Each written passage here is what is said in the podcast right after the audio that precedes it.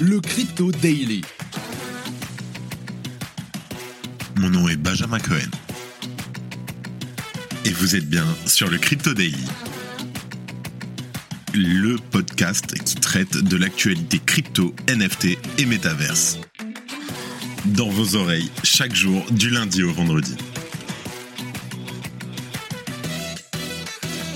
Bonjour à tous. Aujourd'hui, à 8h43, moment historique pour le monde des crypto-monnaies. La fusion d'Ethereum The Merge a été activée. Bravo à tous les développeurs qui ont travaillé depuis des années sur cette fusion. Beaucoup de choses vont changer, mais beaucoup de choses resteront également les mêmes. On en parle. J'ai deux petites infos intéressantes aujourd'hui. Le marché des actions US a perdu l'équivalent de 4 fois la capitalisation totale de Bitcoin ces derniers jours.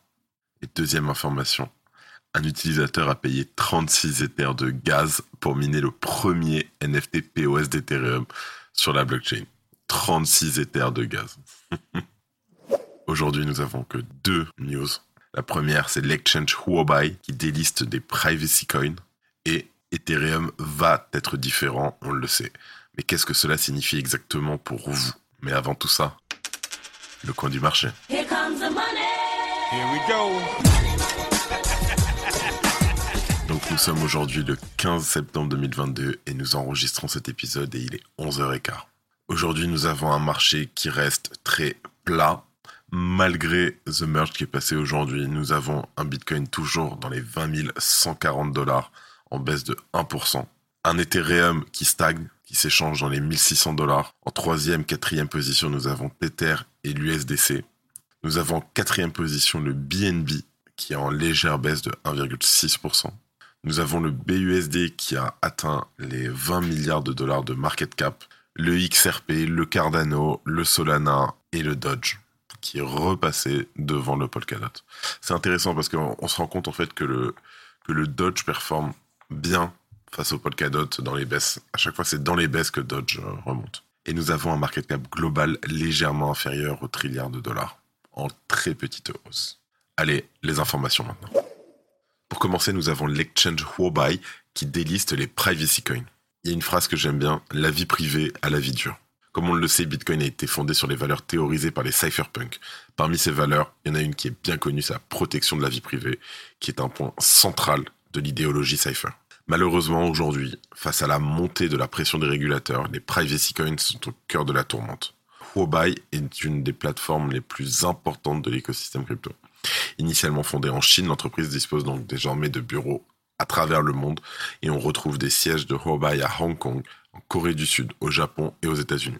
Nous avons sur la plateforme un peu plus d'un milliard de dollars de volume quotidien et Huobai se positionne donc à la huitième place des plateformes d'exchange centralisées sur le volume. Malheureusement, la plateforme vient de prendre une décision radicale vis-à-vis des crypto-monnaies qui assurent de la vie privée, qu'on appelle les privacy coins. Qu'est-ce qu'un privacy coin? Pour rappel, ces crypto-monnaies la particularité d'obfusquer les transactions pour qu'il soit impossible de remonter à l'émetteur ou au destinateur de celles-ci. Ainsi, le 12 septembre, la plateforme a annoncé retirer l'ensemble des privacy coins de sa plateforme. Au total, c'est donc 7 cryptos qui sont touchés par ce retrait, le Dash, le Decred, le Fyro, le Monero, le Verge, le Zcash et le Horizon. Les dépôts pour ces jetons ont été arrêtés le 12 septembre. Le retrait total de ces crypto-monnaies de Huobai se fera à compter du 19 septembre. Vous avez donc jusqu'au 19 septembre pour retirer ces privacy coins de cette plateforme. Dans l'annonce qu'a fait euh, Huobai, ils expliquent que le retrait en crypto-monnaie est mis en place pour, je cite, se conformer strictement aux politiques de conformité de chaque pays et région dans lesquelles la plateforme opère. Cela fait maintenant plusieurs semaines qu'on voit que les solutions qui assurent la vie privée sont, sont dans le viseur des régulateurs. Rappelle-toi au début du mois d'août, le service d'anonymisation sur Ethereum Tornado Cash a été ajouté à la liste noire du Trésor américain. En pratique, ce dernier accuse Tornado Cash d'avoir permis le blanchiment de plusieurs milliards de dollars. Et suite à cette annonce, de nombreux services et entreprises ont décidé de, censurer les transactions à destination du protocole. Et de surcroît, je sais que je me répète, mais parce que je suis encore, j'en suis encore choqué. Il y a certains protocoles qui sont même allés jusqu'à pénaliser les wallets ayant déjà eu recours à Tornado Cash.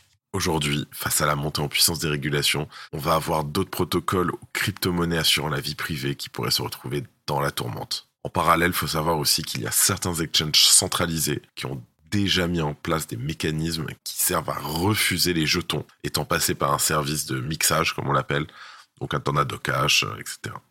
Heureusement, comme nous en parlions dans l'épisode d'ailleurs le plus écouté de la chaîne, Coinbase va soutenir plusieurs utilisateurs de Tornado Cash dans leurs actions en justice. Allez, deuxième et donc dernière news, The Merge entre mythe et réalité. Ok, c'est bon, c'est fait. La fusion d'Ethereum est là. Mais qu'est-ce que cela signifie pour toi, utilisateur ou investisseur ordinaire? Pour commencer, on va définir ensemble The Merge. Qu'est-ce que The Merge? Alors, c'est le passage très médiatisé d'Ethereum à la preuve d'enjeu. Vous le savez, ça doit faire une semaine qu'on parle au moins tous les jours dans chaque épisode du Merge. Jusqu'à ce matin, 8h44, le réseau Ethereum utilisait le même réseau de consensus que Bitcoin, la Proof of Work, preuve de travail en français. Cette façon énergivore de sécuriser le réseau utilise de grandes quantités d'électricité afin de traiter de nouvelles transactions et d'assurer bien entendu la sécurité du réseau. La proof of stake, preuve de participation en français, est cependant différente. Au lieu d'utiliser des mineurs, c'est des validateurs qui sont nécessaires. Comme je te l'expliquais, ces validateurs peuvent être toute personne, donc disposant d'au moins 32 Ethers disponibles pour stacker leurs Ethers sur le réseau, c'est-à-dire les bloquer. Les utilisateurs peuvent également participer avec de plus petites quantités d'Ethereum via des pools de stacking, Lido par exemple, ou des exchanges de crypto-monnaies, Coinbase, Kraken, Binance. Aujourd'hui, à 8h44, Ethereum est donc passé à un mécanisme de consensus Proof of Stake. La fondation euh, Ethereum a d'ailleurs plusieurs fois affirmé que cela réduira l'électricité demandée de 99%. Mais il faut savoir une chose, c'est que la mise à jour d'aujourd'hui ne résout pas les autres problèmes de scalabilité et de vitesse de transaction d'Ethereum. Cela, on l'espère, viendra plus tard avec les prochaines mises à jour à venir. The Surge, The Verge, The Purge et The Splurge. Ce n'est pas une blague, je vous confirme, c'est les prochaines grandes mises à jour importantes sur Ethereum. Donc à partir de maintenant, on va reprendre point par point qu'est-ce qui va changer exactement. À savoir, le merge ne rendra pas Ethereum plus rapide. Le passage d'Ethereum à un nouveau mécanisme de consensus signifiera une blockchain plus économe en énergie, c'est vrai, mais cela ne signifie pas que les transactions seront plus rapides. Pourquoi Tout simplement parce que le passage à la proof of stake signifie seulement que les blocs seront produits environ 10% plus fréquemment qu'ils ne le sont sur la preuve de travail, selon la fondation Ethereum. Bien que de légers changements existent, la vitesse de transaction restera essentiellement la même sur la couche 1, a déclaré la fondation Ethereum. Il s'agit d'un changement assez insignifiant et il est peu probable que les utilisateurs le remarquent. Ensuite, il faut savoir que le merge ne rendra pas les frais de transaction sur Ethereum moins chers. Je t'explique ça. Effectivement, je le sais, beaucoup pensent que le passage à la POS réduira les frais de gaz notoirement élevés sur Ethereum. Spoiler, ce n'est pas vrai. Même si l'on espère qu'ils seront bien entendu plus bas avec les futures mises à jour, il faut savoir qu'il y a de nombreuses applications et des crypto-monnaies qui fonctionnent sur la blockchain. Et cela signifie que souvent, pour faire des choses avec telle ou telle application, comme par exemple les exchanges décentralisés ou les protocoles de pré-DeFi, AAV, Compound, etc., tu auras besoin d'avoir de l'Ethereum et parfois même beaucoup d'Ethereum pour payer la transaction. On l'a vu aujourd'hui avec le, le, gars qui a minté un NFT avec 36 Ethereum de gaz. Incroyable. Mais contrairement à ce que nous pourrions penser, la mise à jour de cette semaine ne rendra pas Ethereum moins cher à utiliser. The Merge est un changement de mécanisme de consensus, pas une expansion de la capacité du réseau, et n'entraînera pas de baisse de frais de gaz, a déclaré la fondation. Ethereum passe à la preuve d'enjeu, la proof of stake, ce qui rendra donc les choses plus économes en énergie, mais pas moins chères. Troisième point, le stacking d'Ethereum sur un exchange est-il une bonne idée? Alors, en tant qu'investisseur retail, tu as peut-être reçu des emails de divers exchanges te proposant de stacker tes ETH. Tu le fais peut-être même déjà, mais est-ce que c'est une bonne idée? Eh bien, ça va dépendre à qui on le demande. Le développeur principal d'Ethereum, Mika Zoltu, a déclaré à Decrypt absolument pas. Vous ne devriez pas jouer avec un exchange, a-t-il déclaré. Cela nuit au réseau plutôt que d'aider et, bien entendu, le retour sur investissement pour le moment n'en vaut probablement pas la peine. Mika Zoltu, lui, recommande de stacker soi-même ses Ethereum en exécutant ton propre nœud, ce que n'importe qui peut faire avec un ordinateur. C'est faisable par toute personne disposant d'un ordinateur, d'électricité et d'une connexion Internet suffisamment performante, a-t-il déclaré. Zoltu a poursuivi que donner de l'Ethereum à un exchange présentait des problèmes de sécurité. Je vous en ai parlé plusieurs fois je vous conseille de réécouter l'épisode numéro 1 du podcast où on traite les problèmes de décentralisation du merge. D'autres ne sont par contre pas si inquiets que ça et voient des avantages pour des entreprises comme Coinbase ou Binance, ce qui permet bien entendu aux utilisateurs ordinaires de stacker plus facilement des ETH et de gagner passivement des récompenses. Comme a déclaré Murphy Dead Green, c'est prévu depuis longtemps, cela devrait être assez transparent sur les grandes plateformes de confiance. Alors, D'après toi, est-ce que tu dois t'inquiéter de miser sur un exchange? Oui. N'oublie pas, trois sociétés américaines, Lido, Coinbase, Kraken, gèrent plus de 50% des nodes à 3. Qu'est-ce qu'il va se passer quand le gouvernement américain va demander des comptes sur ces nodes? On en parlait juste avant, n'oublions pas Tornado Cash. Et là, dernier point. Spoiler, tu ne vas pas du tout aimer ce que je vais dire. Mais laisse-moi finir. La fusion ne rendra pas Ethereum déflationniste. Doucement, je t'explique tranquillement. Avec cette mise à jour, la politique monétaire d'Ethereum va changer. Mais il existe une idée commune selon laquelle Ethereum deviendra déflationniste. Ce ne sera pas le cas. Je t'explique. Le passage à la proof of stake ajoutera une pression déflationniste sur la crypto-monnaie. Pourquoi? Car il y aura moins d'Ether en récompense pour ceux qui sécurisent le réseau qu'auparavant. Je te sors des chiffres un petit peu.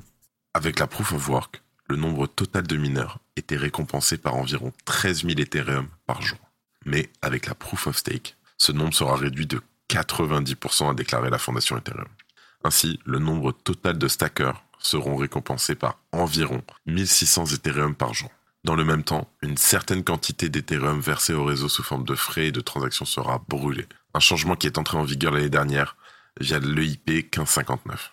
Ceci, combiné à une baisse du taux d'émission, ça ajoutera donc une pression déflationniste à la crypto-monnaie. Mais cela ne la rendra pas automatiquement déflationniste. Au contraire, cela réduira le taux d'inflation d'Ethereum. Au fil du temps, il est possible que plus d'Ether soient brûlés qu'il n'en était mis sur une base annuelle, mais The Merge à elle seule n'y parviendra pas.